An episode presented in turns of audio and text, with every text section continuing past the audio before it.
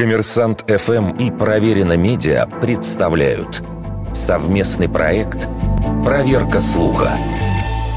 Правда ли, что реальная численность населения России менее 90 миллионов человек, но власти это тщательно скрывают?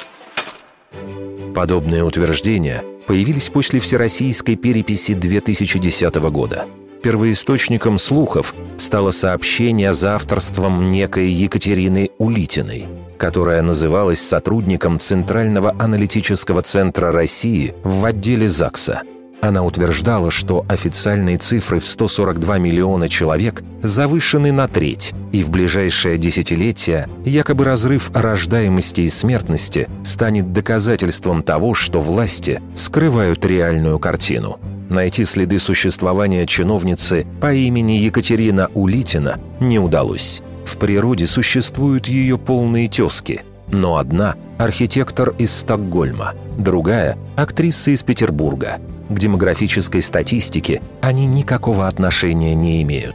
Также не существует и учреждения «Аналитический центр России» в отделе ЗАГСа. Есть аналитический центр при правительстве России, где имя Улитиной никак не упоминается.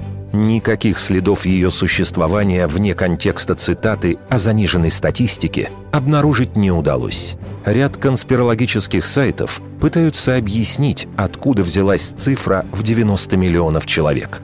Якобы такая численность населения примерно соответствует количеству людей, которое Россия может прокормить, исходя из среднегодовых урожаев зерна. Это не новый прием – Ранее таким образом уже подсчитали, что все население Земли лишь полтора миллиарда человек, а мировое правительство врет, чтобы держать человечество под контролем.